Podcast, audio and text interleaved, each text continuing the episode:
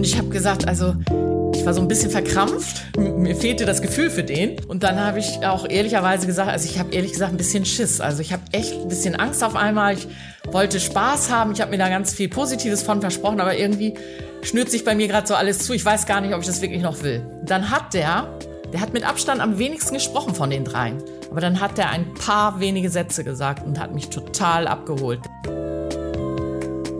Hallo, ich bin Jona und ihr hört den Kanus Podcast. HundeexpertInnen ausgefragt. Die Person, die ich heute im Podcast zu Gast habe, hat meinen Umgang mit Sprache und damit auch irgendwie diesen Podcast schon ziemlich beeinflusst. Umso spannender für mich, sie heute interviewen zu dürfen. Sie ist Kanis-Dozentin für Beratung und Gesprächsführung, Buchautorin, anerkannte Managementtrainerin, zertifizierter Coach und natürlich auch selbst Hundehalterin.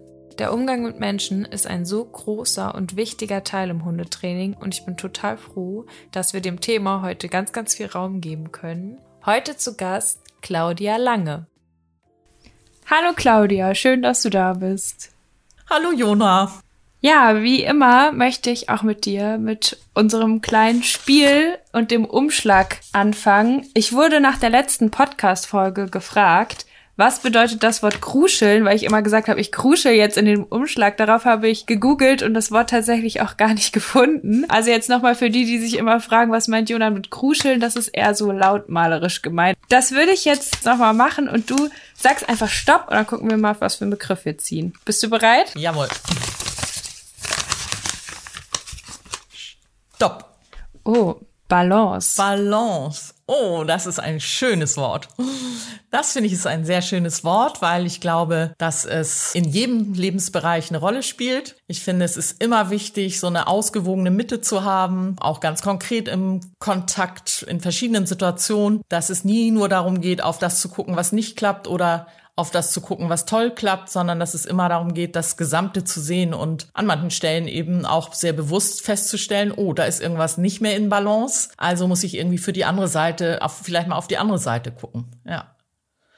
Wir wollen ja heute über dich sprechen, aber auch einen Einblick geben in die Themen Beratung und Gesprächsführung. Und deswegen meine erste Frage, reicht es nicht, wenn sich HundetrainerInnen nur fachlich mit Hunden auskennen? Nein, reine Fachlichkeit reicht nicht aus. Obwohl es ja oft so ist, wenn ich ein Problem mit meinem Hund habe, das ich allein nicht gelöst bekomme, dann gehe ich natürlich erstmal zu jemandem, der sich fachlich mit Hunden gut auskennt. Das ist das eine. Wobei es da auch schon spannend ist, woran erkenne ich überhaupt eine gute Fachlichkeit beim Hundetrainer? Wie finde ich einen guten Hundetrainer oder eine gute Hundetrainerin? Wenn ich mir vorstelle, heute zum Beispiel auf verschiedenen Internetseiten mich auf die Suche zu begeben, dann gibt es ganz viel tolle Internetseiten, aber schicke Bilder und schöne Worte sind ja noch lange kein Garant für professionelle Arbeit im Hundetraining. Keine Garantie für nachhaltige Erfolge. Von daher finde ich das schon schwierig, im ersten Schritt als Laie eine gute fachliche Kompetenz zu erkennen. Das ist schon mhm. der erste Punkt. Und was meine ich mit fachlicher Kompetenz? Das finde ich auch wichtig deutlich zu machen. Das sind für mich zwei Dinge, nämlich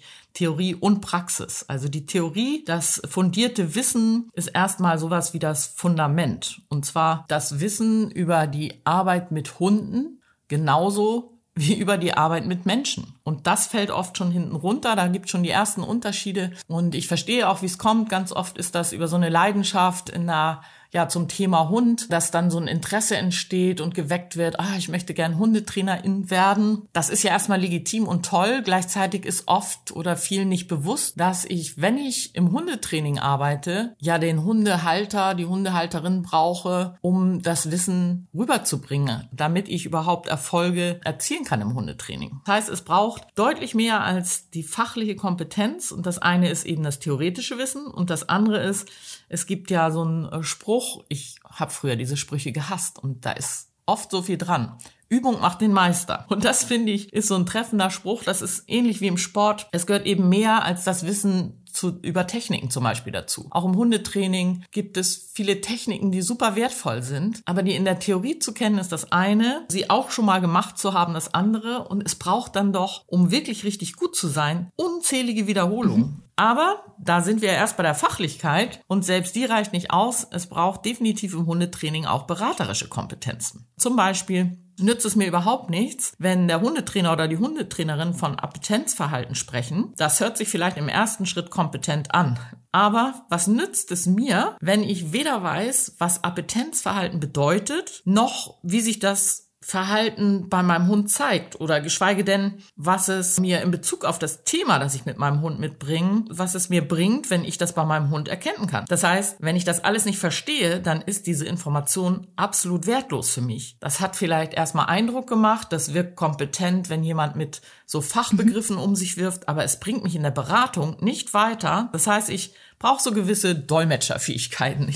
Das ist das eine. Und soziale Kompetenzen beschreiben ja die Fähigkeit im Umgang mit anderen Menschen. Also es erfordert eine Offenheit, eine Lust auf, auch auf die Arbeit mit Menschen. Das unterschätzen viele. In das Leben anderer Menschen ein Stück weit einzutauchen. Ich nenne das immer so ein kleines Sherlock Holmes gehen, schadet nicht an der Stelle. Es braucht aber auch ein gewisses Ein Fühlungsvermögen. Und das heißt ganz konkret, habe ich zum Beispiel einen Hundetrainer, der durchaus kompetent ist, der sich aber permanent in den Vordergrund stellt mit seinem Können, dann kann das dafür sorgen, dass ich, äh, während sich der Hundetrainer immer größer macht, ich mich immer kleiner fühle und dass das Gefühl vielleicht bei mir entsteht, das schaffe ich nie. Und das wäre natürlich fatal. Passiert gar nicht so selten so, ist oft auch gar nicht absichtsvoll sondern geschieht manchmal, wenn jemand seine Arbeit sehr liebt und die Dinge gerne zeigt, wie es gehen kann gerade ins Hundetraining kommen ja eben viele Menschen, die schon einen super langen Leidensweg hinter sich haben. Also gerade bei Canis ist es sehr, sehr oft so, dass die HundehalterInnen schon unglaublich viele Hundeschulen besucht haben, sehr lange an dem Thema mit ihrem Hund arbeiten. Es geht einher ganz oft mit viel Ärger, mit Frust, mit Wut, mit Enttäuschung. Zum Teil haben einige ja ihr Leben schon richtig umgestellt, um irgendwie in Anführungsstrichen den Alltag überleben zu können. Das heißt, die stehen drei Stunden früher auf, nur um dem Nachbarshund nicht zu begegnen, um Ärger aus dem Weg zu gehen. Das heißt, das ist, sind oft Menschen, die in einer höchst sensiblen Situation, es ist alles höchst emotional, ins Hundetraining kommen. Und dann braucht es eben auch eine soziale Kompetenz, ja, mein Gegenüber ermutigen zu können, wieder aufzubauen, ein Stück weit, zu motivieren und ich nenne das oft, das Scheinwerferlicht ganz bewusst wieder neu auszurichten. Also Menschen kommen oft ins Training in dem Moment, ähm, sehen sie oft nur noch das, was nicht klappt. Und das fühlt sich so unglaublich groß an, als würde es alles ausmachen. Das heißt, manchmal haben HundehalterInnen nicht mal mehr das Gefühl dafür und das ist auch wie ausgeblendet, dass ihr eigener Hund natürlich auch nette Verhaltensweisen hat, dass er nicht nur in Anführungsstrichen böse ist. Das ist meine Aufgabe auch als Berater, auch da die Gelegenheiten zu erkennen und zu nutzen, wo Dinge funktionieren. Das heißt, deswegen sage ich, das Scheinwerferlicht neu ausrichten. Das ist äh, in der Tat auch etwas, was ganz viel ja hinten runterfällt, weil natürlich kommen die Hundehalter in mit dem Problem zu uns ins Training. Das heißt, ich brauche sowohl das Wissen, wie ich was einschätze, als auch emotionale Kompetenzen, soziale Kompetenzen, kommunikative Kompetenzen, diesen ganzen beraterischen Bereich, um eben individuell, und das ist ja der Anspruch in der Arbeit, äh, auf jedes Mensch-Hund-Team eingehen zu können. Wir haben es mit unterschiedlichsten Menschentypen zu tun, wir haben es mit unterschiedlichsten Hundetypen zu tun. Nur weil ich viel Erfahrung mit Schäferhunden zum Beispiel habe, heißt das nicht, dass der Schäferhund, der gerade jetzt ins Training kommt, dieselben typischen rassespezifischen Eigenschaften zeigt. Also es gilt immer eine Offenheit mitzubringen in Bezug auf den Mensch und in Bezug auf den Hund. Und das erfordert schon eine hohe Sensibilität. Um unerwünschtes Verhalten nachhaltig zu verändern, braucht es definitiv neben fachlichen Kompetenzen eben auch beraterische Kompetenzen. Muss schon ganz schön viel mitbringen, so ein guter Hundetrainer. Was ist eigentlich Gesprächsführung? Auf jeden Fall ist Gesprächsführung für mich deutlich mehr als das reine Anwenden von irgendwelchen Gesprächstechniken. Also ich habe das Gefühl, in meiner Erfahrung oder in meinem Erleben, dass ganz häufig Menschen mit Gesprächsführung vor allen Dingen Gesprächstechniken ähm, ja darunter verstehen. Und wenn wir uns das Wort auch angucken, ist es ja spannend, Gesprächsführung. Ich bin sehr genau, was Sprache angeht, und da steckt das Wort Gespräch drin. Und Gespräch bedeutet vor allen Dingen für mich auch, es ist eine Interaktion, es ist ein Dialog, es muss in irgendeiner Form Raum für alle Parteien geben, die an diesem Gespräch beteiligt sind. Das ist für mich schon der erste Unterschied, den ich manchmal in vermeintlichen Gesprächen sehe, wo ich das Gefühl habe, dass da nur eine Person Raum bekommt und die andere darf noch was abnicken. Das ist für mich weit weg von einem guten Gespräch. Das andere ähm, ist eben die Führung. Das heißt, in dem Moment, wo ich die Gesprächsführung innehabe, trage ich die Hauptverantwortung dafür, dass wir in irgendeiner Form ähm, gute Ergebnisse erzielen. Dass ich den Menschen seinen Weg über begleite und gucke, dass wir gut von A nach B kommen. So, ähm, das heißt, das ist vielleicht erstmal das Erste. Und ich bin, was, was Gesprächsführung angeht, da gehört für mich auch sowas zu wie Zeit, sich bewusst Zeit zu nehmen das heißt, es gehört auch sowas wie eine Vorbereitung dazu. Nicht nur die eigene innere Vorbereitung auf das Thema, sondern auch bewusst, wie viel Zeit brauche ich tatsächlich aus meiner Erfahrung für dieses Thema oder wie viel Zeit setze ich zumindest für einen ersten Termin an? Wie lange kann ich das auch jemandem zumuten, mit diesem Thema sich zu konfrontieren? Wie lange kann ich es auch selber aushalten? Im Hundetraining setze ich den Rahmen auch, was Gesprächsführung angeht. Das heißt, ich entscheide sehr bewusst vorweg, äh, an welchem Ort treffen wir uns, brauche ich ein gesichertes Umfeld. Also bei Mitarbeitern in Unternehmen suche ich einen geschützten Raum. Im Hundetraining suche ich mir einen Weg, der mir vertraut ist, wo ich einschätzen kann, was wann passiert. Das sind alles Dinge, die für mich auch dazu gehören. Für mich gehört auch sowas wie Gesprächstempo dazu. Das unterstützt auch eine Gesprächsführung. Ich kann bewusst Pausen machen und Tempo aus dem Gespräch nehmen. Also da gehören viele Punkte dazu und vor allen Dingen dieses, ich nenne das immer Antennen an, sich auf den Menschen einzulassen, damit ich auch verstehe. Ich muss im ersten Schritt mein Gegenüber verstehen, um überhaupt den Menschen führen zu können. Wenn ich nicht kenne, den kann ich auch nicht führen. Wenn ich keine Idee davon habe, wo der hin will und wie der tickt, was der auch braucht, dann wird's schwierig. Jetzt mal andersrum gefragt. Was würdest du sagen, was muss man denn tun, um so richtig doll aneinander vorbeizureden? also es gibt ganz viele Möglichkeiten. Die erste ist, äh, in Anführungsstrichen nichts zu tun. Wir können beide uns anschweigen. Dann können wir ganz viel unterschiedlich deuten. Was ist das jetzt? Ist das ein zustimmendes Schweigen? Ist das ein bedrohliches Schweigen? Also das ist schon eine Form, wo ich aneinander in Anführungsstrichen vorbeireden kann. Man kann eben nicht nicht kommunizieren. Das andere ist, also es gibt so viele Möglichkeiten. Ich kann mit unterschiedlichen, wie wir eben gesagt haben, Fachsprache verwenden. Mein Gegenüber traut sich vielleicht nicht nachzufragen, weil es sich doof anfühlt, immer nachzufragen. Das bedeutet auch der Umgang mit Fremdwörtern. Also ich gucke sehr genau, wenn ich mich jetzt bewusst missverstehen würde, dann verwende ich vielleicht eine Sprache, wo ich davon ausgehe, die kennt der andere nicht. Die kann der nicht sprechen. Ich muss gerade an ein Erlebnis denken in England, ganz früh. Da wollte ich äh, Englisch üben eine andere Sprache üben und ich habe Pommes bestellt. Und mein, mein Gegenüber hat das Wort wörtlich genommen. Ich habe nämlich ein Pommes bestellt. Und er hat mir wirklich in einer Schale ein Pommes dahingelegt, ein einzelne. Werde ich nie vergessen. Und, aber das ist so dieses, was, was sage ich, was äh, ist für mich selbstverständlich, was ist damit gemeint und was sage ich tatsächlich. Ne? Und ist, ist, versteht der eine, also ist mein Bild von dem, was ich sage, dasselbe wie das des anderen. Also das auch immer wieder zu überprüfen ist ja so wichtig. Wenn ich das nie mache, also deine Frage war ja umgekehrt gestellt, was muss ich tun, um jemanden misszuverstehen? Es erhöht sich die Chance, wenn wir länger sprechen und ich würde nie eine Nachfrage stellen oder ich würde nie noch mal was zusammenfassen oder körpersprachlich nicht in den Abgleich gehen, ob mir jemand zunickt. Das erhöht die Chance, weil ich dann mehr bei mir bin als beim Gegenüber, weil ich eben nur Ideen habe, Eindrücke, aber es nicht noch überprüfe. Hättest du noch ein bis zwei Sachen, worauf die Hörer in, in einem Gespräch achten können, um gut miteinander zu kommunizieren, die man vielleicht nicht direkt so drauf kommt, also vielleicht irgendwie was Kleineres, sei es irgendwie ein bestimmtes Wort, kleine Sachen, wo man mal drauf achten kann. So ein bisschen wie wenn ich sage, beobachtet mal die Hunde und jetzt beobachtet man nur die Ohren, um mal ein Gefühl dafür zu bekommen, wie in welche Winkel man die Ohren verstellen kann.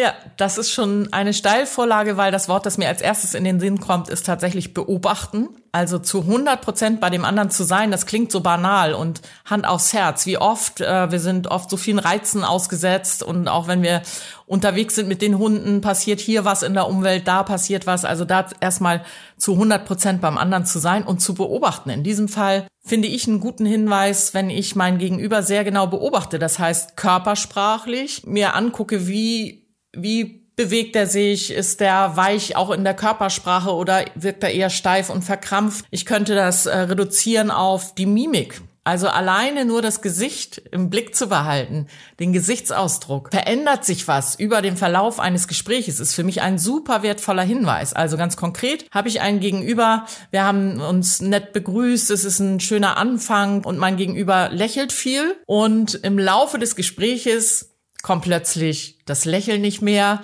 dann sehe ich plötzlich ein Stirnrunzeln, dann hat sich offensichtlich irgendwas verändert. Und das im Blick zu behalten, das muss nicht schlecht sein, sondern es ist dann nur wichtig, darauf einzugehen. Was hat sich da verändert? Wofür steht das gerade? Mhm. Hast du noch was vom Hören? Wenn man jetzt zum Beispiel diesen Podcast hört, man könnte ja mal gucken, was macht Jona hier für Fehler? Was für Wörter benutzt sie, die man nicht benutzen sollte oder ähnliches? Das, das Unwort für mich generell ist ja eigentlich. Das weiß jeder, der mit mir schon mal im Darauf Kontakt wollte war. ich eventuell hinaus. ja, ja, möglicherweise könnte sein, dass das dein Plan war. Genau. genau.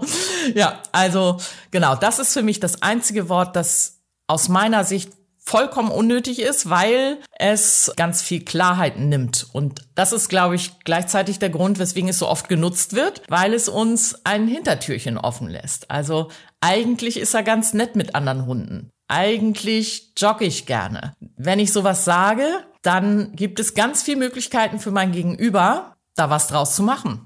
Und wenn ich Pech habe, fragt mein Gegenüber nicht genauer nach, sondern nimmt einfach das Bild, das ihm als erstes in den Sinn kommt. Umgekehrt, also wenn ich sage, eigentlich jogge ich, ich, ich frage dann manchmal auch, was, was habt ihr denn für ein Bild, wenn ich so einen Satz sage? Das frage ich manchmal in Gruppen. Und dann kommen die lustigsten Sachen von, ich glaube, du läufst gar nicht, das, du würdest nur gerne oder du läufst einmal die Woche oder oder. Und wenn ich dann sage, ich laufe regelmäßig zweimal die Woche, aber im Moment bin ich verletzt, ich kann gerade nicht laufen, dann ist das eine ganz andere Aussage und dann ist das Bild so klar. Das ist der Unterschied eigentlich nimmt so viel Klarheit. Dafür finde ich es wichtig, das Wort möglichst nicht zu nutzen. Ich frage manchmal provokant zurück und uneigentlich. Also was ist die Ausnahme? Mhm. Ja, wenn du mich jetzt auf Sprache angesprochen hast, ist ein weiteres Wort, das mir sofort einfällt, aber. Das Wort aber, ich glaube, es ist eins der Wörter, die auch sehr oft genutzt werden, die gleichbedeutend oft sind mit, ähm, ist ja schön, was du gesagt hast, aber jetzt kommt meine Sicht der Dinge und das ist das Wichtige.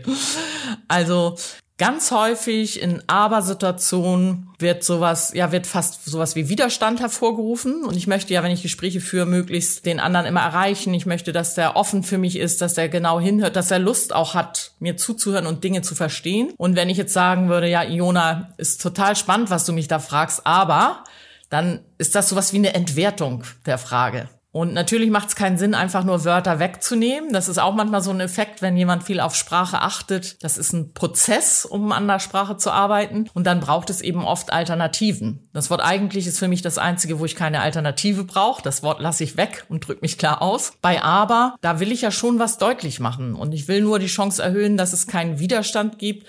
Ich möchte nicht, dass mein Gegenüber sich abgewertet fühlt. Und deswegen, statt es abzuwerten durch so ein Aber, was oft die Wirkung ist, ähm, ergänze ich das. Also eine Möglichkeit wäre zu sagen, okay, Jona, hab verstanden, was dir daran wichtig ist. Gleichzeitig finde ich noch, hm, hm, hm. das heißt, ich bringe auch meinen Aspekt mit rein, aber es ist ergänzend. Das ist ein, fühlt sich einfach ganz anders an.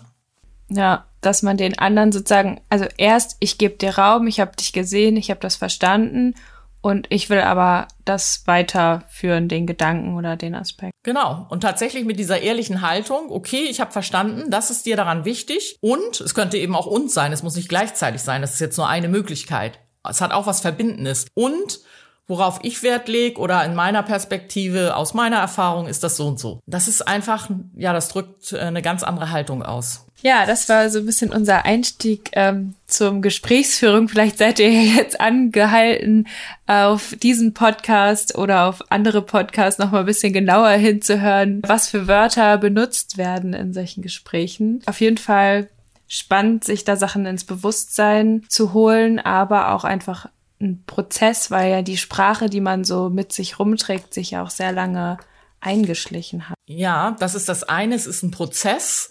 Um das andere ist, das finde ich in dem Zusammenhang nochmal wichtig. Es gibt auch Menschen, die durchaus sehr wortgewandt sind, die rhetorisch brillant sind, die also mit Sprache sehr gut umgehen können. Ich finde, wenn wir über sowas wie Gesprächsführung oder Beratung sprechen an Kompetenzen, dann ist wichtig, da sind wir wieder beim Anfang, was ist das überhaupt? Es ist eben mehr als eine Technik und auch mehr als nur in Anführungsstrichen auf Sprache zu achten, weil wenn ich darauf den Hauptfokus lege und ich bin darin geübt, mich gut auszudrücken, auch sehr klar zu sein, aber meine Haltung dazu stimmt nicht, dann sind wir in dem spannenden Bereich, wo es auch darum geht, wie manipuliere ich denn auch jemanden? Ich wollte gerade sagen, ein? es ist ja dann eigentlich nur manipulativ. Also wenn ich gelernt habe, ich will dem anderen eine wertschätzende Haltung zugestehen, dann, dann bin ich ja nicht wirklich wertschätzend. Ja, und ich finde nochmal so diesen Unterschied ganz wichtig bei Gesprächsführung.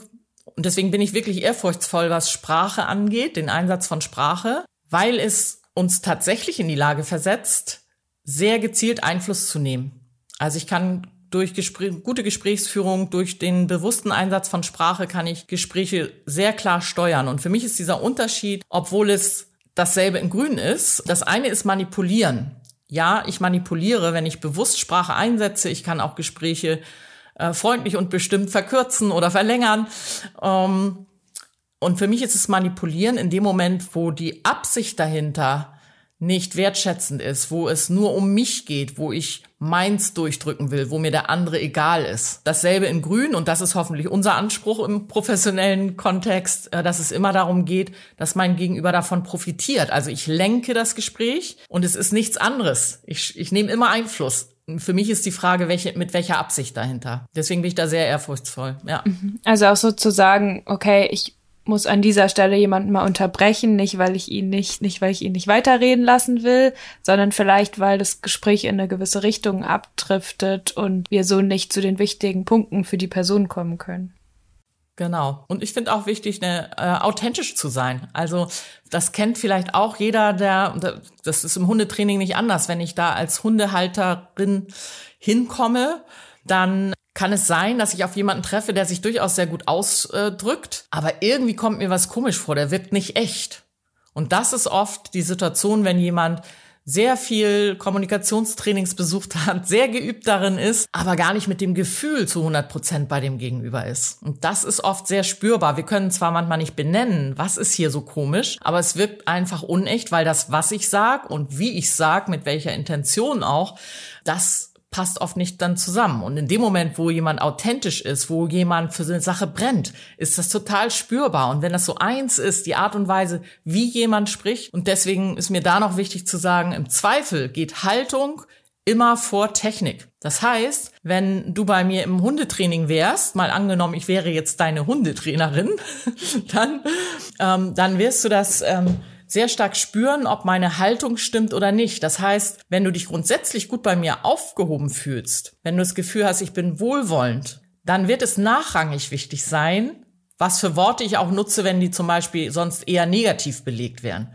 Weil sehr spürbar im Raum ist, im Raum steht, dass ich dich schätze, dass wir auf Augenhöhe ein Gespräch führen. Umgekehrt stimmt meine Haltung nicht, dann kann ich mich noch so toll ausdrücken, dann wird auch das spürbar sein. Hat doch irgendwie ganz schön viel auch so mit Hunden, mit Kommunikation mit Hunden zu tun, oder? Ja, schon auch. Später ja. will ich nochmal genauer auf die Parallelen eingehen. Das finde ich ziemlich spannend. Ähm, ja. Ja, ich würde aber gerne vorher noch mal mehr über dich erfahren. Ich möchte dich ja auch in dieser Folge ein bisschen vorstellen. Und die erste Frage, die ich da hätte, wäre, Woher kommt dieses Brennen für das Thema Beratung von Menschen? Wie ist das entstanden? Bist du damit auf die Welt gekommen? Ja und nein. Also ein Stück weit ähm, würde ich heute im Nachgang sagen, dass ich einfach das große Glück hatte. Ich stamme aus so einer selbstständigen Händlerfamilie.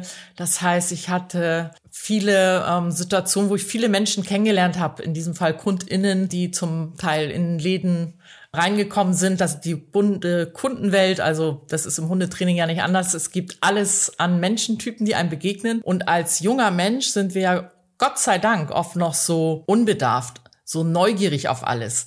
Wir wollen alles und jeden kennenlernen. Und das heißt, wir sind noch nicht so verkopft. Und ich habe mich als Kind manchmal gelangweilt. Ich bin jemand, der gerne viele unterschiedliche Dinge erlebt und aus so einer puren Langeweile heraus im Kontakt mit vielen unterschiedlichen Menschen habe ich ganz eigennützig dafür gesorgt, dass sich Menschen mit mir beschäftigen. Und mir war es total wurscht, ob das ein Mann oder eine Frau war, ähm, welche Herkunft, ob es ein, jemand mit einem Titel war oder ähm, die die Putzfrau oder wer auch immer. Ähm, das war an der Stelle für mich total nebensächlich, sondern ich wollte einfach, dass sich jemand mit mir beschäftigt. Und ich glaube wirklich, dass ich in dieser Zeit unbewusst schon durch diese vielen Erfahrungen gelernt habe, oh, je offener ich auf jemanden zugehe, desto größer die Chance, dass sich jemand mit mir beschäftigt im positiven Sinne, also auch was Positives zurückkommt. Also du hattest einfach so Bock auf Kontakt als Kind. Dir hat das einfach richtig Spaß gemacht, das rauszukitzeln aus den Leuten. Ja, ich wollte immer was erleben. Also Monotonie ist nicht meins, auch als Kind nicht. Und wollte immer ähm, viel, ja, mit anderen was machen. Und das hat mir dabei sicherlich geholfen. Da bin ich ganz sicher. Das war noch absolut unbewusst. Es gab später dann auch Situationen, wo ich, ähm, gibt ja keine Zufälle, also wo zum Beispiel habe ich in einem Dorf gewohnt, da gab es so eine man würde heute sagen, so eine Gang. Da gab es so ein paar Rabauken im Dorf, die haben, ja, die haben zum Teil auch andere eingeschüchtert. Und ich habe tatsächlich da sehr bewusst äh, nach der Strategie gelebt, mach deinen Feind zum Freund. Also ich habe Gelegenheiten gesucht und auch gefunden. Im Dorf ist das einfach, man begegnet sich immer wieder, ähm, wo ich in, ja, wo ich harmlose, unbedeutende, aber gute, also positive Kontaktsituation hatte. Was weiß ich, der ist mit mir zur selben Zeit äh, der der Oberrabauke in den Dorfladen gegangen, da habe ich ihm die Tür aufgehalten. So und hab irgendwie, ich bin ja jemand, der gerne auch humorvoll ist, dann so ein bisschen, ja gesagt, immer hereinspaziert. Der war höchst irritiert. Schon das war eine spannende Reaktion, weil er es gewohnt war, dass Menschen ihn eher meiden oder skeptisch angucken, aber unerschrocken freundlich Kommt, wie alt ich, warst du da oder wie alt war der Rabauke? Also, ja, der war, ich würde sagen, so 19 vielleicht, so um den Dreh. Ich war vielleicht 15. Ja, würde ich ungefähr sagen. Und dann ist es wirklich spannend festzustellen, nach dieser ersten Irritation, es gab natürlich mehrere Kontaktsituationen. Es war wirklich oft sehr unbedeutend und sehr kleine Situationen. Aber ich nenne das immer Einzahlen auf, aufs Beziehungskonto. Das heißt, irgendwie knüpfen sich so zarte Bande. Und es war total verrückt, also ich war safe im Dorf. Es war ganz klar, dass die mir niemals was tun würden, weil ich über die Zeit hinweg, es gab einfach keinen Grund. Ich habe dem keinen Grund gegeben und irgendwie hat er mich positiv abgespeichert. Dabei haben wir ja gar nicht wirklich intensiv was miteinander zu tun gehabt. Ich war einfach freundlich zu dem. Ich habe den gesehen. Und ich glaube, das ist so was Spannendes. Wer steckt wen an? Weil Menschen oft, also dieses Mann kann nicht nicht kommunizieren. Der hat durch sein starren Gesichtsausdruck, durch die starre Körpersprache, wie der durch die Welt gegangen ist, in diesem Fall durch das Dorf, hat der ein entsprechendes Echo bekommen, weil die Wirkung war, sprich mich nicht an, lass mich in Ruhe und ob das wirklich so war, keine Ahnung. Aber das hat es befeuert und das hat dieses Verhalten verstärkt. Und ich war jetzt jemand, der das einfach auf eine andere Art ihm begegnet ist und das war, glaube ich, auch die Irritation im ersten Moment. So, äh, was will die von mir? und das ist dieser Überraschungseffekt, den ich mir dann auch zu Nutzen gemacht habe, um zu, zu zeigen, äh, ich, ich finde dich einfach okay. Also ich hatte mit dem ja auch bis dahin kein Thema. Das war natürlich der Vorteil. Das ist ja eigentlich ein ganz guter Tipp, vielleicht sogar für Hundebegegnungen mit anderen HundehalterInnen. Mal zu gucken, wenn man irgendwo hinzieht, sich die Leute, auch wenn sie sich unmöglich benehmen, lieber ein bisschen zum Freund zu machen, äh, weil vielleicht zahlt man dann auf ein Hundebegegnungskonto ein, wo die Leute dann doch mal ihren Hund an die Leine nehmen, weil sie sagen, ah ja, der Person will ich nichts Blödes, da bin ich ein bisschen aufmerksamer. Absolut. Also erster Eindruck. Das kennen, glaube ich, alle. Wie ist die erste Begegnung? Wenn die positiv läuft, habe ich doch schon was, worauf ich oder woran ich anknüpfen kann. Und das ist bei Hundebegegnungen nicht anders. Und da ist ungünstig, wenn ich einen Nachbarshund habe und den Hundehalter oder die Hundehalterin dazu. Ich begegne den beim ersten Mal und äh, wir geraten gleich irgendwie aneinander. Dann ist irgendwie braucht es ungleich mehr Aufwand, da wieder in guten Kontakt zu kommen. Ja, ein Lächeln ist der kürzeste Weg zwischen zwei Menschen. Es kann so einfach sein und kostet nichts. Ja, du hast ja jetzt schon angefangen, wie so dein, dein unbewusster Start war. Wie ging denn dann dein Ausbildungsweg weiter zu dem, was du jetzt machst? Ich wollte ursprünglich Entwicklungshelferin werden. Tatsächlich so mit Brunnenbauen in Äthiopien oder so. Das, Ach, war krass. so eine idealistische Vorstellung. Aha. Das war mein Traum. Und meine Eltern hatten da irgendwie andere Vorstellungen. Und als damals noch artige Tochter habe ich alles gemacht, bis zu einem gewissen Punkt. Und das heißt, mein Vater hat gesagt, wir brauchen im Verkauf Leute aus der Praxis. Und ich habe dann eine ganz normale ähm, Lehre gemacht als Kauffrau im Einzelhandel. Eine Lehre. Und das heißt, mein beruflicher Werdegang ist vor allen Dingen dadurch gekennzeichnet, dass ich, egal was ich gemacht habe, ich habe alles auch von der Pike aufgemacht. Und ich glaube, das ist ganz wichtig, auch im, wenn ich was vermitteln will, dass ich weiß, wie es sich anfühlt. Das ist der, eben der Unterschied zwischen Theorie. Ich kann ganz viel in der Theorie kennen und wissen.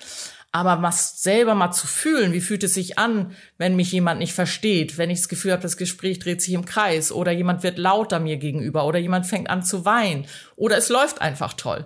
Wenn ich das alles schon mal selber gefühlt habe, dann äh, ist es viel, viel einfacher. Das heißt, ich bin im Verkauf gestartet, ich war in verschiedenen Bereichen tätig, also auch um so ein umfassendes Verständnis für Zusammenhänge zu haben. Das finde ich immer wichtig. Das ist im Hundetraining genauso. Es geht auch da ja nie losgelöst um eine Situation, sondern es geht immer auch um Zusammenhänge.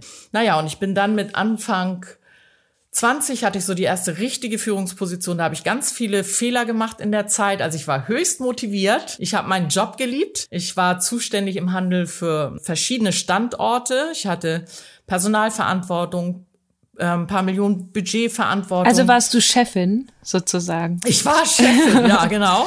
Und das mit Anfang 20. Und Bild. da habe ich mich schon ein bisschen gebauchpinselt gefühlt. Ne? So, irgendwas habe ich scheinbar richtig gemacht. Und das Spannende ist, ich habe also autodidaktisch viel aus der Praxis im Kontakt mit anderen, glaube ich, richtig gemacht. Aber es ist natürlich nochmal anders, bewusst Dinge einzusetzen.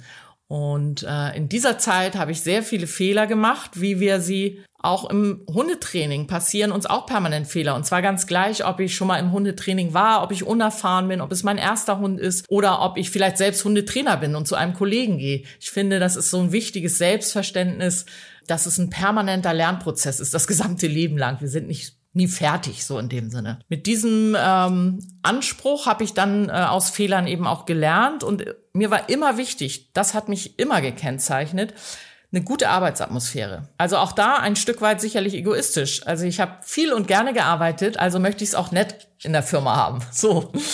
Das heißt, mir war wichtig, nachdem ich verstanden habe, dass es dann auch wichtig ist, dass es den anderen gut geht, dass ich immer irgendwie Wert darauf lege, dass alles wertschätzend in einem wertschätzenden Rahmen stattfindet.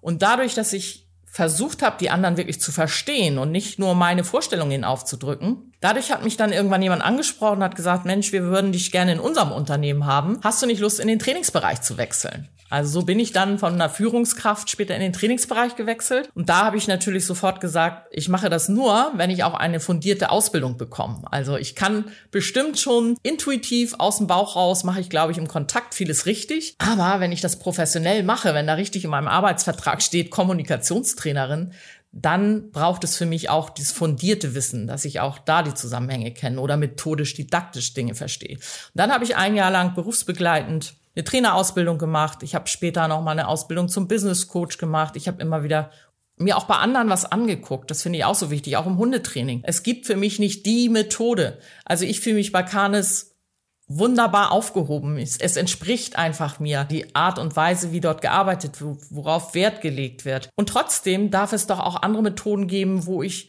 hingucke und wo ich gucke, was passt zu mir, welches Detail entspricht mir und übernehme ich da gerne. Also das finde ich so eine wichtige Grunddenke auch. Aber ich merke schon, ich schweife ab. ich äh, guck gerade so, weil ich musste ganz doll darüber nachdenken, was du jetzt sagst, wenn du nicht aber sagst.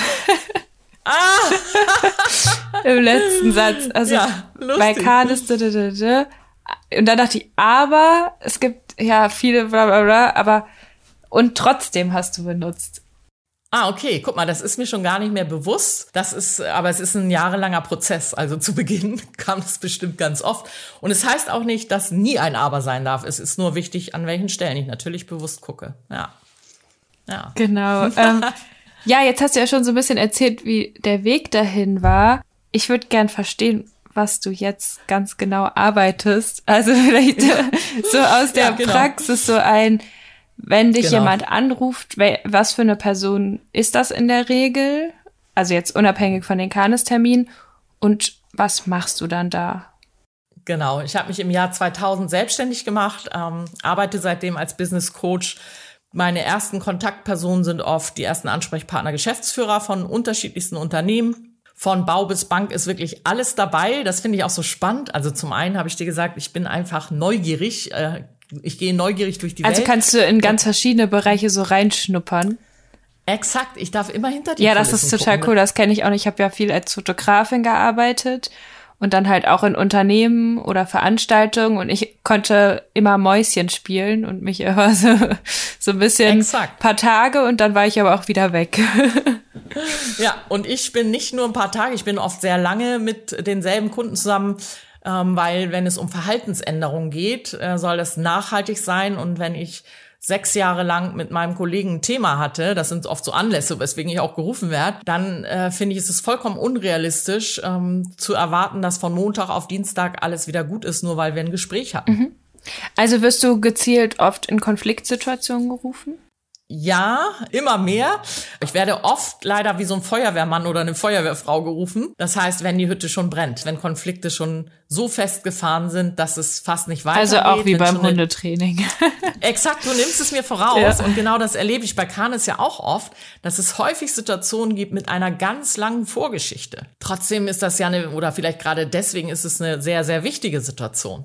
Ich wünsche mir nur, wenn wir wieder beim Eingang des Gesprächs sind, mehr Balance. Also auch ein achtsames Erkennen, wann fängt irgendwo was an, wann merke ich, vom Bauch und das kann mit meinem Hund genauso sein. Habe ich ein gutes Gefühl in bestimmten Situationen oder habe ich das Gefühl, ich fühle mich nicht wohl, ich gerate unter Stress, dann wäre das für mich immer schon ein Grund, da genauer hinzugucken.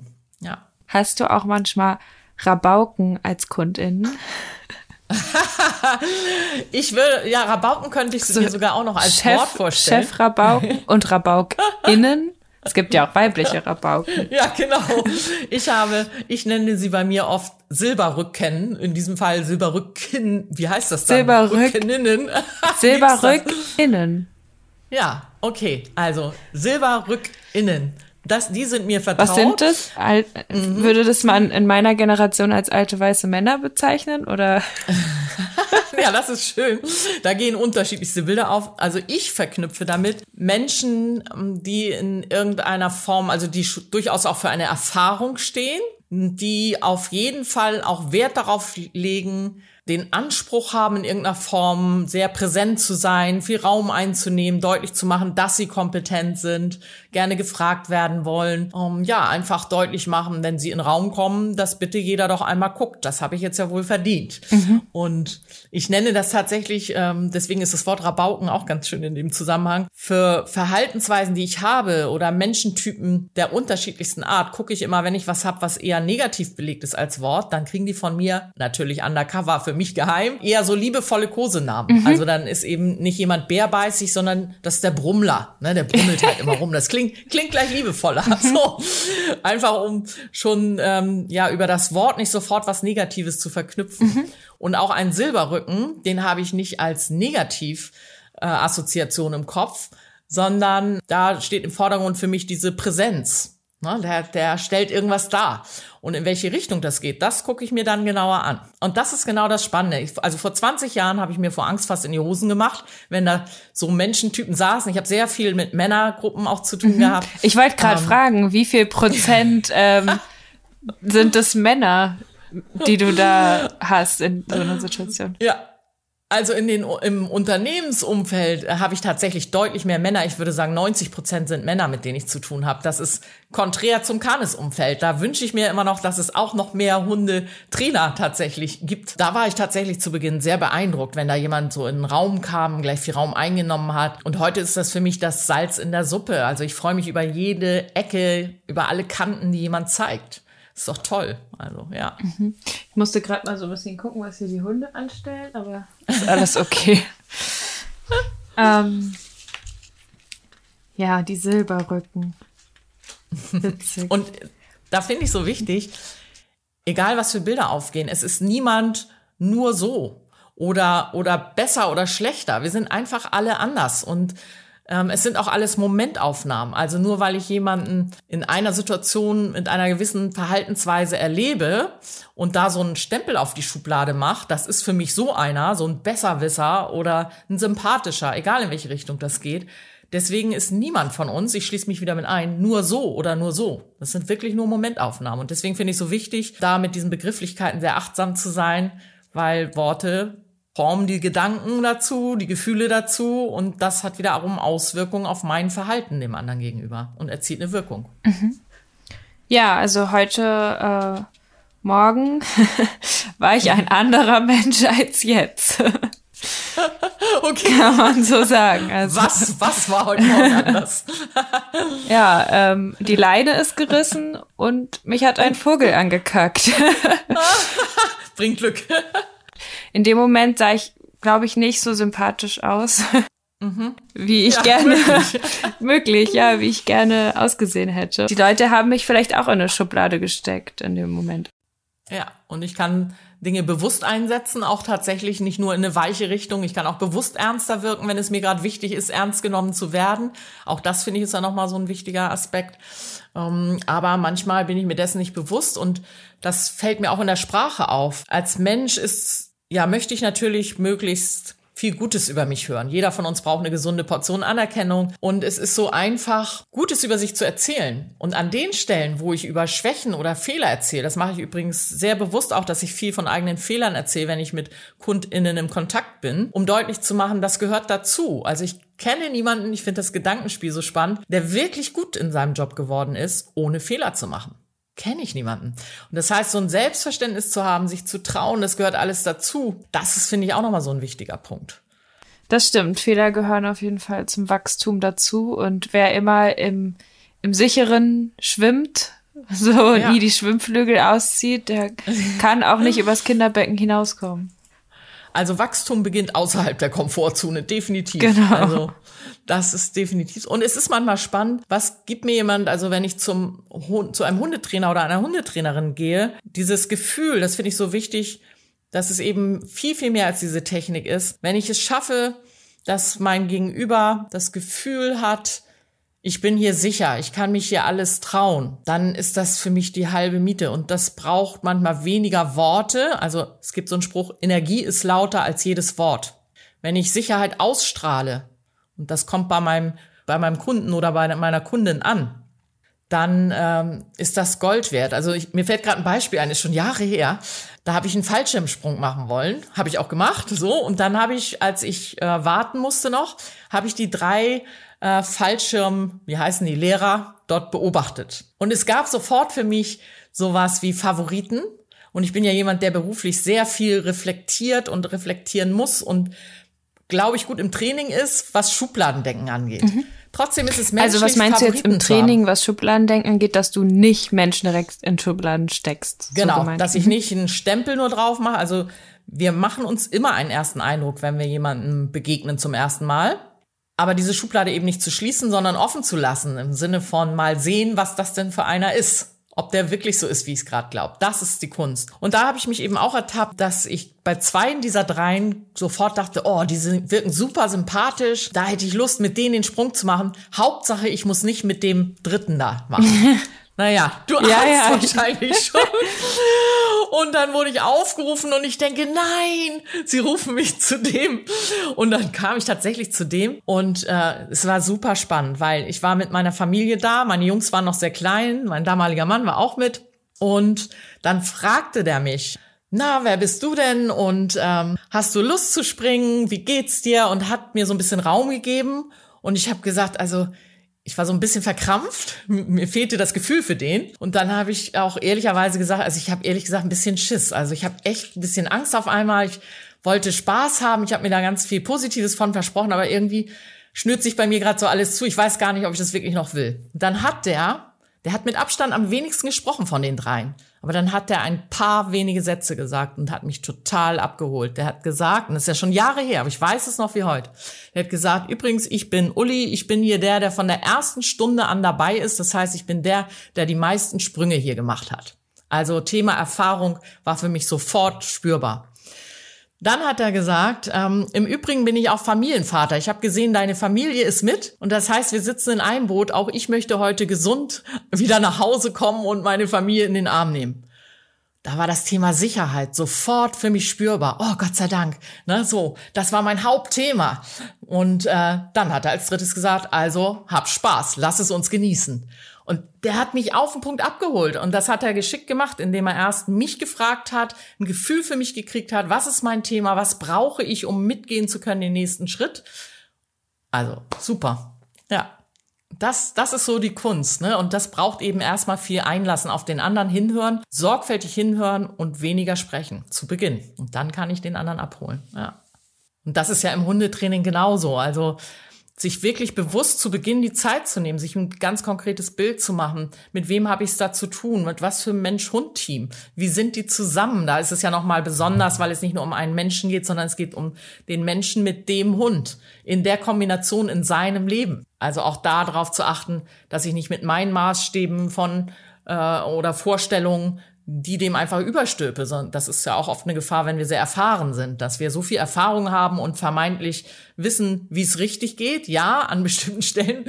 Äh, inhaltlich könnte man das sagen, aber was passt zu dem Menschen mit dem Hund? Was passt da? Das kann durchaus von meinen eigenen persönlichen Vorstellungen absolut abweichen. Das finde ich auch so wichtig im Blick zu behalten. Dafür muss ich mich einlassen auf den anderen. Also auch Fallschirm Pro Springer, äh, Professionelle brauchen Beratungskompetenz teilweise.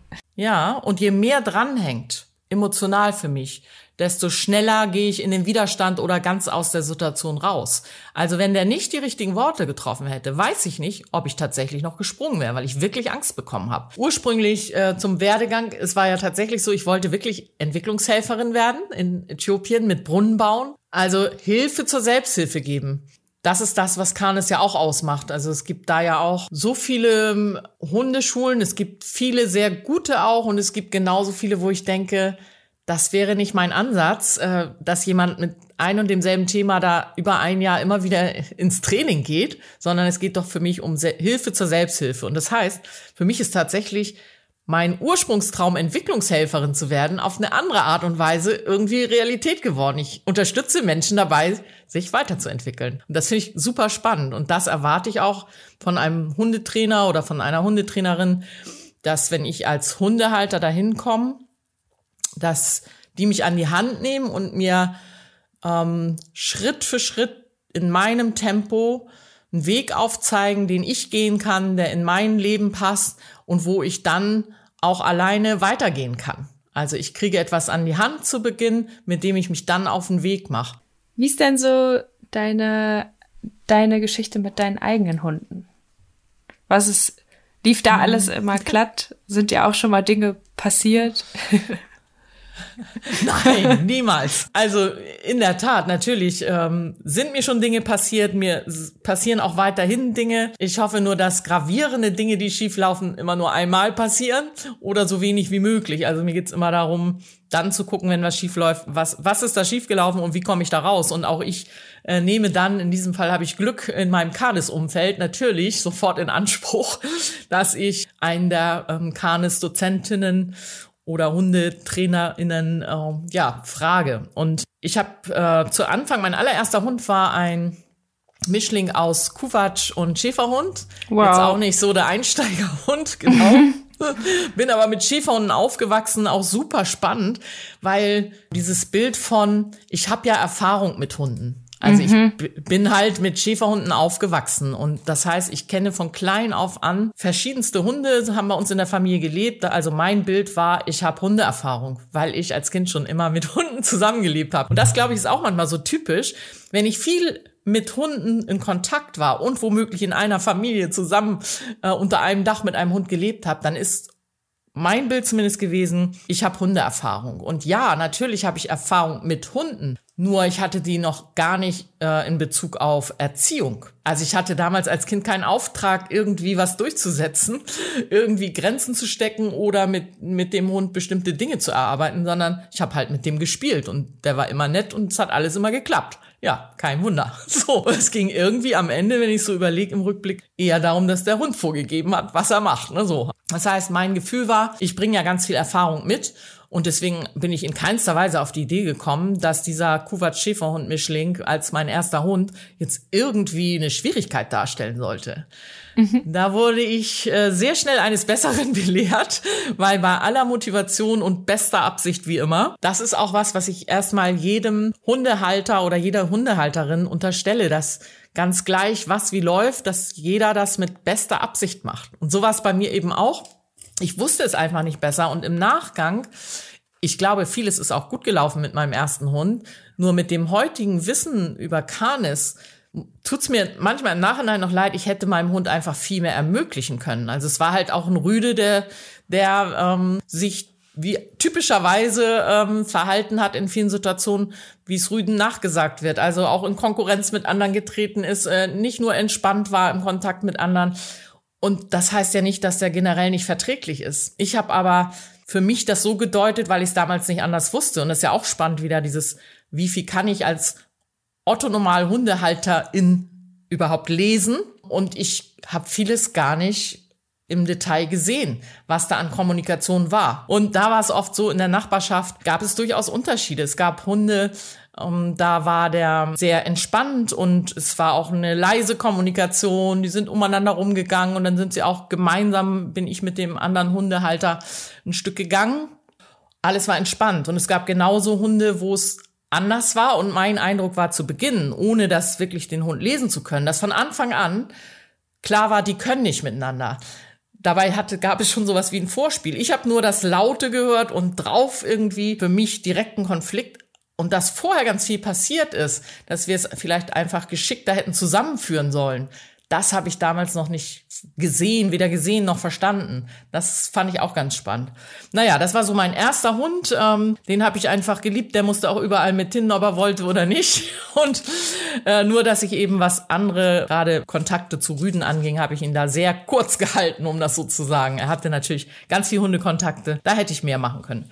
Ja, heute habe ich zwei Hunde. Einmal Kiwi, eine Mischung aus Dalmatiner und Schweizer Weißer Schäferhund.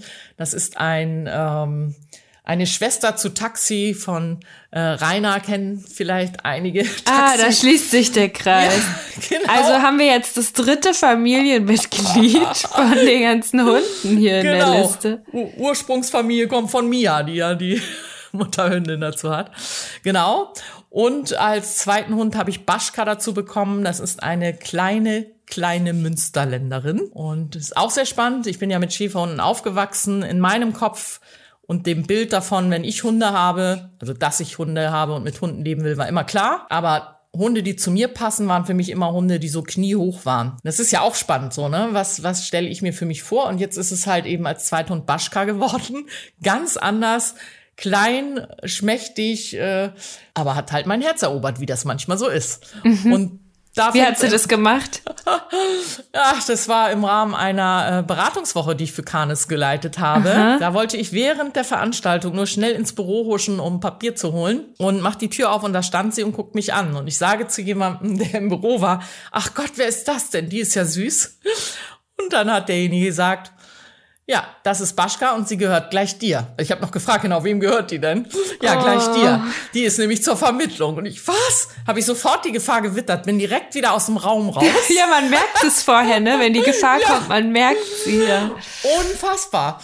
Ja, aber ich kürze es ab. Am Ende ist sie bei mir gelandet. So. Und, und das war eben so ein typischer Fall von verliebt, dadurch über manches hinweggesehen also das heißt, ähm, das Thema, also sie ist ein äh, eben ein Münsterländer, das heißt, sie bringt jagdliche Motivation, in diesem Fall sehr rassetypisch, ganz klar mit, hat zu dem Zeitpunkt einfach alles gejagt. Also von der Libelle über den Radfahrer, Autos, äh, den Schatten, was auch immer. Da kam ich wirklich in die Situation, wo ich dann doch kurz gedacht habe, ich habe mich übernommen. Bei all dem und zu dem Zeitpunkt war ich ja sogar schon im Kanes-Umfeld die spannende Gleichung bei mir als Hundehalterin im Kopf war, ich kenne mich mit Hunden aus, mein erster Hund ist auch jagdlich motiviert, das wird kein Thema sein, das kriege ich in den Griff. Da sind wir wieder bei dem Punkt, jeder ist anders, jeder Mensch ist anders und jeder Hund ist anders. Und was bei Kiwi funktioniert hat, hat bei Baschka eben nicht funktioniert. Also mein allererstes Erlebnis in Bezug auf Jagen war, ich habe meinen Kofferraum aufgemacht und sie war weg. Die ist direkt raus auf eine Spur gegangen und in der Feldmark bei uns lange gerade Wege. Ja, Albtraum. Darauf war ich nicht vorbereitet, weil Kiwi, die wartet, bis die Kofferraumklappe auf ist und ich sage, sie darf rausspringen. Ja, das habe ich unterschätzt. Und das finde ich so spannend.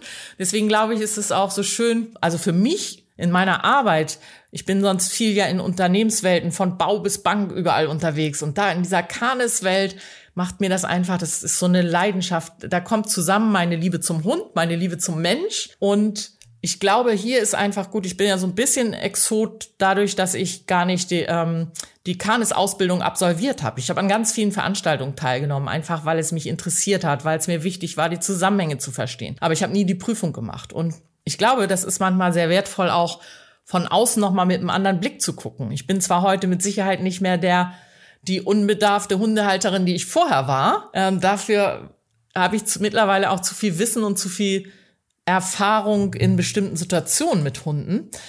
Aber ich bin nicht so tief in der Materie, dass mir vielleicht schneller nochmal Dinge auffallen, wo ich sage, äh, stopp mal. Ich glaube, das würde ein normaler Kunde gar nicht mehr verstehen. Oder ich stelle wirklich eine Frage, wo ich sage, da sehe ich jetzt nicht den Zusammenhang oder wieso was verknüpft denn der Hund damit? Und das, glaube ich, ist nochmal so ein Wert, immer wieder sich ins Bewusstsein zu rufen. Je erfahrener ich werde, je mehr Übung ich kriege als Experte, je mehr, je mehr ich in einem Thema drinstecke, umso wichtiger finde ich, sich diese Gefühle von zu Beginn und auch die Fragen immer wieder in Erinnerung zu rufen. Wie hat sich das für mich angefühlt, als ich ins Hundetraining gekommen bin? Und das ist schon spannend. Das ist schon richtig spannend. Also würdest du manchmal vielleicht sogar Hundetrainer in, empfehlen, in einem Moment oder vielleicht auch allen Menschen mit Hunden, in einem Moment, wo man mal ganz, ganz schwach ist und wo es mal ganz blöde ist, sich das vielleicht aufzuschreiben, damit man sich später nochmal durchlesen kann? Ich, ich glaube, wenn es, es geht eher darum, bewusst das Gefühl zu erleben, das für sich bewusst abzuspeichern. Weniger, um es aufzuschreiben, wenn es dem einen oder anderen hilft, auf jeden Fall, klar. Für mich ist es eher so, dass ich denke, bewahr dir das Gefühl. Erinner dich, wie du dich gefühlt hast, als du das erste Mal ins Hundetraining gekommen bist. Also auch das, mit welchen, wenn ich mir das heute überlege, mit welchen Erwartungen ich da reingegangen bin. Und ich glaube, das geht vielen so wenn ich ein Thema mit meinem Hund habe, dann ich bin mit der Erwartung reingekommen, ich krieg jetzt irgendwie so einen Zaubertrick an die Hand, also Traumvorstellung, es wird schnell gehen, ich krieg irgendwie so eine Technik und dann fahre ich glücklich wieder zurück und es funktioniert. Das war so ein bisschen naiv und das finde ich auch das Schöne an Kanes, ähm, sich da nicht verleiten zu lassen, weil der Wunsch ist, glaube ich, kommt, glaube ich, ganz oft von HundehalterInnen, dieses, und das ist ja auch nachvollziehbar, bitte gib mir etwas, dass es funktioniert. Und zwar möglichst schnell und ohne möglichst viel Aufwand. Und dass der Weg zu einem guten Ergebnis oft mit ganz viel Emotionen, auch mit Aufwand, zeitlich, emotional, mit einer Bereitschaft, äh, auch mal über eigene Hürden zu gehen, zu tun hat. Das ähm, ist, finde ich, nochmal so ein wichtiger Punkt. Tatsächlich da sorgfältig drauf einzugehen und dieser Erwartung nicht zu entsprechen. Ich gebe dir mal eben schnell eine Technik, weil das das ist oft leicht. Ich erziele eine große Wirkung. Ich habe sowas wie so einen Wow-Effekt bei dem Hundehalter oder der Hundehalterin erreicht, aber es hat ja nichts mit einer Nachhaltigkeit zu tun. Und diese Sorgfalt, diese Gründlichkeit zu erklären, aus welchem Grund gehen wir jetzt vor, wie wir vorgehen. Und das ist bei Canis genauso, wie ich das auch in der Unternehmenswelt mache. Das heißt, auch da, egal wie erfahren jemand ist, ich gehe immer noch mal auf Punkt A zurück. Was genau weiß der? Wie genau kennt er sich damit aus? Haben wir dieselben Vorstellungen davon? Sich nicht mit einfachen Sätzen zufrieden zu geben. Das finde ich ganz spannend. Und da finde ich. Was bedeutet schön an der Leine laufen? Genau. Was bedeutet schön an der Leine laufen? Wie sieht das tatsächlich aus? Und da gibt es durchaus sehr unterschiedliche Vorstellungen von ja eher formalistischen Dingen und von der soll keinen umbringen bis hin, der muss mich ja, die ganze genau. Zeit angucken und mir dabei noch Liebesbriefe schreiben. Ich habe mir nicht die Schulter ausgekugelt. ja, genau. ja, genau. Und warst du dann auch mit deinen eigenen Hunden bei Kanis-Trainerin? Ja, das war ich. Ähm, zu Beginn hatte ich eine Stunde bei Michael, direkt beim Chef. und das ist eben auch dieses, sich wieder in Erinnerung zu rufen. Wie, wie, also was entsteht für ein Gefühl? Und ich hatte dieses Bild, da sind wir stehen geblieben. Ähm, ich kriege hier irgendwie eine Technik an die Hand und dann fahre ich wieder zurück und fertig. Das ist jetzt etwas flapsig formuliert, aber die Idee dahinter war schon die Idee, so der Gedanke. Und dann äh, ging es los und Michael hat mir erstmal viele Fragen gestellt. Und ich habe gemerkt irgendwie, boah, ich bin gerne auch zielorientiert. Ich zahle hier für eine Stunde. Also, wo soll das hinführen? Ich bin hier wegen meines Hundes, nicht meinetwegen. Und er hat so zum Umfeld auch Dinge gefragt. Ich war aber schon so aufgeregt. Es ist ja sowas wie eine, bisschen hat das was von einer Bewerbungssituation. Ich zeige mich hier mit meinem Hund und dann auch noch an, in diesem Fall verstärkt dadurch in einer Situation, ich bringe ein Thema mit, wo ich etwas nicht kann. Also ja, und heißt, auch sehr persönlich, ne? Also es ist ja einfach, also gerade auch in der heutigen Zeit, die Beziehung zum Hund, die Erziehung, ähm, für viele auch ein Maß, an dem sie sich selber messen. Wie gut ist er erzogen oder wie gut ist unsere Beziehung oder so. Absolut. Also auch alleine eine Frage wie, und ähm, was macht ihr denn sonst noch so außer spazieren gehen? Oder machst du noch was außer spazieren zu gehen? Oh, ich merke schon ganz oh viel Gott. Druck kommt auf einen genau. zu. Oh Gott, ne, mache ich nicht genug. Also spannend, mhm. ne? Wo, was höre ich gerade wie? Und ähm, da habe ich nur gemerkt, dass ich durch diese Aufregung zu Beginn gar nicht hingehört habe, aus welchem Grund Michael jetzt Fragen stellt. Das hat er dann noch mal gesagt, weil ich irgendwie meine Irritation war wohl offensichtlich und danach konnte ich das loslassen und dann war es deutlich entspannter für mich. Wie bist du denn bei Canis gelandet? Ja, das äh, hat äh, tatsächlich einen privaten Hintergrund, weil mein Bruder Tim vor Jahren ähm, bei Bettina und Michael auf dem Hof gearbeitet hat, in der Hundepension in Bad Bramstedt. Und der hat zu der Zeit eben auch auf dem Hof gelebt. Und dann kam Kommissar Zufall ähm, mir zur Hilfe, beziehungsweise es ist, äh, gibt ja keine Zufälle. Bettina und Michael waren auf der Suche nach jemandem, der bei denen im Bereich der Beratung übernimmt, der in irgendeiner Form sich um diese Themen kümmert, die eben mit dem Hundehalter oder mit der Hundehalterin zu tun haben, wo der Fokus darauf liegt. Und das war ja genau mein Part. Also ich laufe in Gummistiefeln auf dem Bau, ich sitze im Hosenanzug auf der, in der Bank ähm, und ich bin mit Leib und Seele äh, in Jeans und mit Shirt und in diesem Fall was für ein Glück mit den eigenen Hunden bei der Arbeit, wenn ich für Canis arbeite. Und da kam einfach was zusammen, was super gepasst hat. Zum einen die Vorgehensweise, also ich finde, es gibt diese Sorgfalt, wirklich bewusst sich Zeit zu nehmen. Oder es fängt noch viel früher an. Ich finde, Kanis macht schon mal aus. Manchmal nenne ich das so ein bisschen flapsig, wie so ein Sammelbecken von ganz vielen verschiedenen Menschen und Hundetypen. Ja, und schon, das, ne? Ja. ja, und weil äh, auch irgendwie so ist, alle sind erstmal willkommen und alle ja. kriegen ihre Chance, sich zu entwickeln. Genau. Und ähm, ja, auch wenn du ein total blöden Hund hast, sage ich na, mal. Na, na, na. Eine blöde auch, Verhaltensweise vielleicht. Ja, genau. Ich, ich habe es gerade selber gemerkt. Auch wenn du einen Hund hast, der Verhalten zeigt, was nicht so leicht in der Gesellschaft auf Anklang findet und sich ja. nicht so gut anpasst.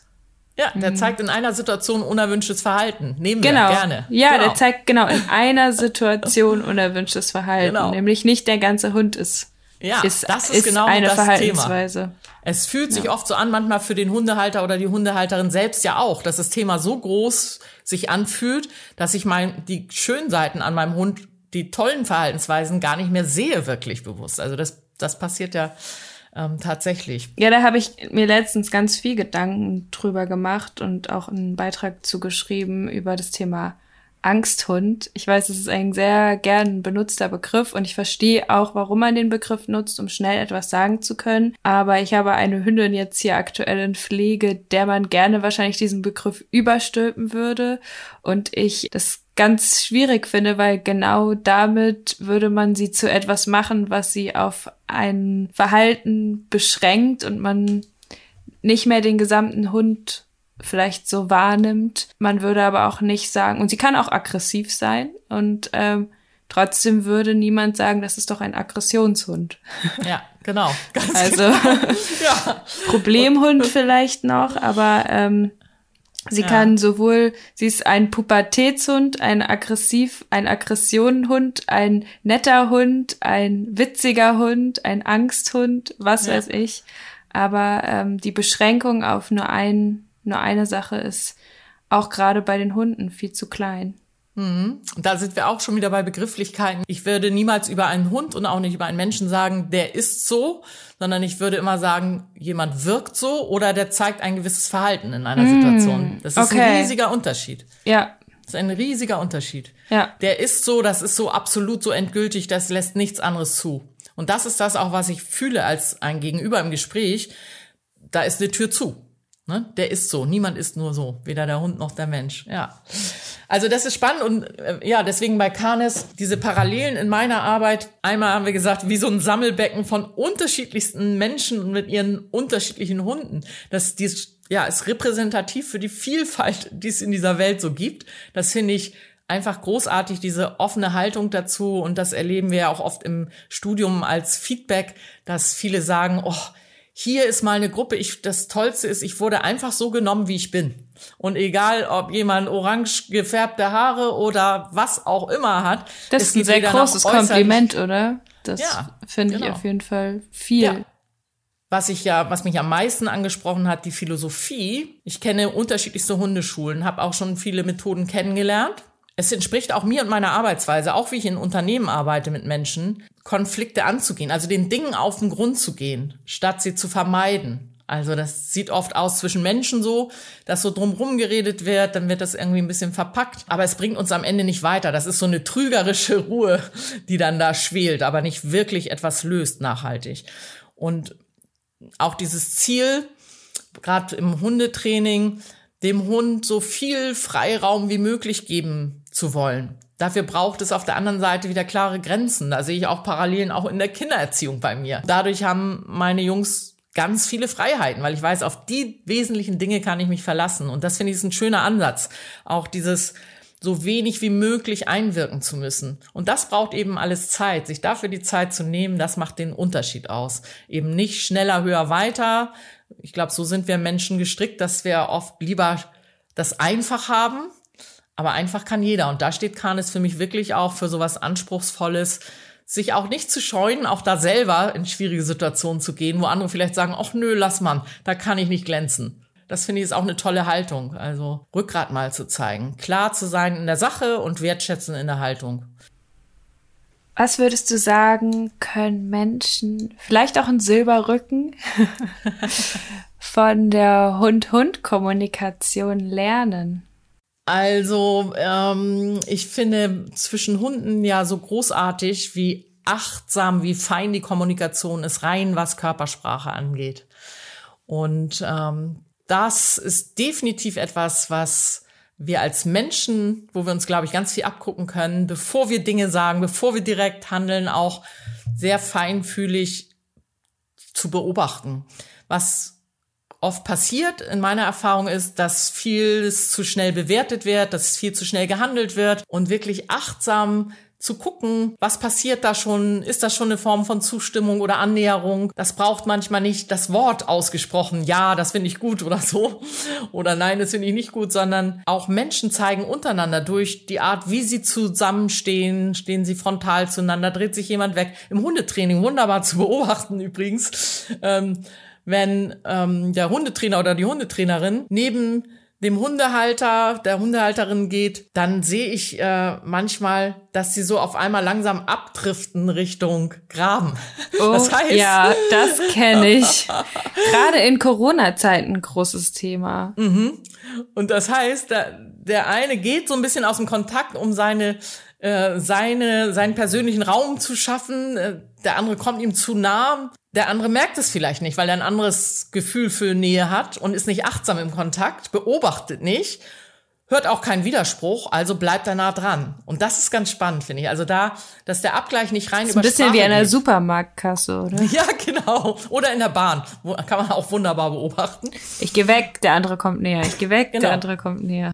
Ich habe noch eine Frage an dich. Und zwar, du sprühst ja irgendwie mal so vor Energie und wenn du in den Raum kommst, deine Laune ist so ansteckend, dass man da wirklich auch aus so einem Seminar rausgeht und ähm, das mitträgt irgendwie. Also mir ging es immer so, dass ich die gute Laune dann auch mit nach Hause getragen habe. Ähm, wie, was machst du, aber wenn du, und ich denke, das kommt bestimmt auch mal vor, wenn du mal so richtig scheiße drauf bist? Das ist spannend. Ja, aber natürlich kommt das auch vor. Das wäre ja total verrückt zu sagen, alle anderen haben alle Seiten und Stärken und Schwächen, nur ich nicht. Ich habe natürlich nur Stärken und immer gute Laune. So ist es nicht. Ich glaube tatsächlich, was mich ausmacht, ist, dass ich eine absolut, ähm, ja, positive Grundhaltung habe. Ich habe Lust aufs Leben, ich liebe Menschen. Das macht es mir an vielen Stellen leicht. Und der Unterschied besteht wahrscheinlich darin, dass ich schnell erkenne, wann was anders ist. Das heißt, natürlich, wenn ich ganz konkret, wenn ich schlechte Laune habe, ich bin ein Typ, der zum Beispiel alles verbalisiert. Also ich lasse dich an den Sonnenseiten teilhaben, genauso wie an den Gewitterseiten. Früher habe ich einfach geflucht und gejammert, ungefiltert. Heute suche ich, ein Teil habe ich damals auch schon so gemacht, ein Ventil wie, was weiß ich, ich gehe eine Runde laufen, also Sport, irgendwie Bewegung tut mir total gut. Und wenn ich merke, ich habe gerade nicht die Gelegenheit, dann ähm, ist es heute so, dass ich es zumindest sage. Also ich würde nicht mehr laut fluchen oder jammern, sondern ich, ich sage sehr bewusst, sorge ich für mich und sage, tut mir leid, ich habe gerade überhaupt keine Lust darauf. Ähm, lass uns in einer Stunde sprechen. Also ich merke, ich, ich rede trotzdem, weil ich finde, auch das ist eine Form der Fairness, zu sprechen über meine Stimmung, ist aber anders als jemand anzuschreien, weil ich gerade wütend bin. Und da ist mir natürlich die Wertschätzung einfach, kommt mir dazu gute, dass ich weil ich selber auch erlebt habe, wie verletzend das sein kann, wenn ich scheinbar unfair einfach eine Stimmung von jemand ab. Trotzdem habe ich mal so richtig schlechte Laune, aber das mache ich dann, dann gehe ich tatsächlich am Deich laufen und da kann ich mich auch hinstellen und brüllen. Meistens mache ich was anderes, ich mache Musik laut an und singe. Und das variiert eher, ob es seichte Musik ist oder Hardrock oder sowas. cool. Also hörst du dann so richtig hart also, Ja, absolut, absolut. Also und das tut mir dann auch gut. Abgefahren. Also das tut mir total gut. Äh, wenn mein äh, Sohn schlechte Laune hat, die umgekehrte Situation, ist auch super spannend. Gerade äh, in der Pubertät, der eine ist wie so ein Wildfang immer gewesen. und äh, wenn der richtig sich so so ein bisschen aufgebaut hat und muffelig war, dann habe ich ihn in den Arm genommen, habe gesagt, ich habe dich trotzdem lieb wir haben natürlich eine gewisse Beziehung, dass ich weiß, was ich mir erlauben kann und was nicht. Ne? Und das bedeutet auch nicht, ich würde meine Kunden nicht einfach ungefragt in den Arm nehmen, auf keinen Fall. Aber auch im übertragenen Sinne, auch in solchen Situationen Wertschätzung spürbar zu machen, finde ich, ist die Nachricht dahinter. In der Pubertät von meinem Hund. ja, genau, auch spannend. Habe ich ihn manchmal, äh, wenn er so total unruhig war und nur noch drüber war und ich wusste, da komme ich mit Training überhaupt nicht an den Rand gerade, mhm. habe ich den manchmal auch einfach festgehalten und gesagt, du wirst auch noch erwachsen. Ja. Hat ja. geklappt. genau. Ja, also und weit davon weg zu sagen, also ich bin weit davon weg zu sagen, ich mache alles richtig, mir passieren keine Fehler, mir passieren genauso Dinge, ich habe genauso gute und schlechte Laune. Ich glaube, grundsätzlich habe ich verstanden, ich habe keine Lust, unnötig Energie zu verschwenden. Also ich gucke, was kann ich ändern. Da gehe ich positiv ran, da gucke ich, wie kann es gehen. Da sorge ich auch für mich gut, dass es sich für mich auch gut anfühlt. Alles andere, ja, dann gehe ich dem Gefühl auch nach, aber die Zeiten sind sehr kurz, die Täler sind sehr klein, bevor es wieder bergauf geht. Ja.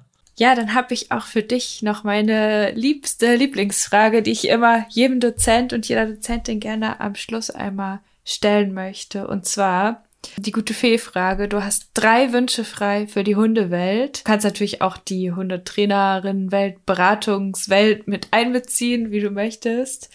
Drei Wünsche muss ich mir gut einteilen. Wann habe ich schon mal die Gelegenheit? Ähm, das heißt, das erste, was ich mir wünsche, und ich gehe da vielleicht noch größer ran, für, für alle Menschen, ob sie Hundetrainer, Trainerinnen sind, ob sie HundehalterInnen sind, wünsche ich mir eine Offenheit, dass sie Lust darauf haben, sich auch andere Vorgehensweisen anzugucken, andere, auf andere Menschen einzulassen, neugierig bleiben. Also überhaupt so eine bisschen, ich habe ja so ein Sherlock Holmes Game, so eine Grundneugier, sich wirklich, also ehrlich zu interessieren für andere, bevor sie jemanden bewerten. Das würde ich mir sehr wünschen, genau. Das ist definitiv der Hauptwunsch. Dann, ähm, wenn ich mir gerade überlege, ich bin ja auch im Kontakt mit ganz vielen Hundehalterinnen und da gibt es auch so viele Beispiele, ich wünsche mir, dass wir alle, ich nehme mich immer mit rein, auch die Bedürfnisse der Hunde ein Stück weit im Blick behalten. Also ich nenne mal ein konkretes Beispiel. Ich habe eine Bekannte, als ich die kennengelernt habe und gefragt habe, was, was machst du denn mit deinem Hund, weil sie von einem irgendwie von einem Termin immer zum anderen geführt geht und dann war es so montags Agility, dienstags Menschwellen, mittwochs, ich weiß nicht was.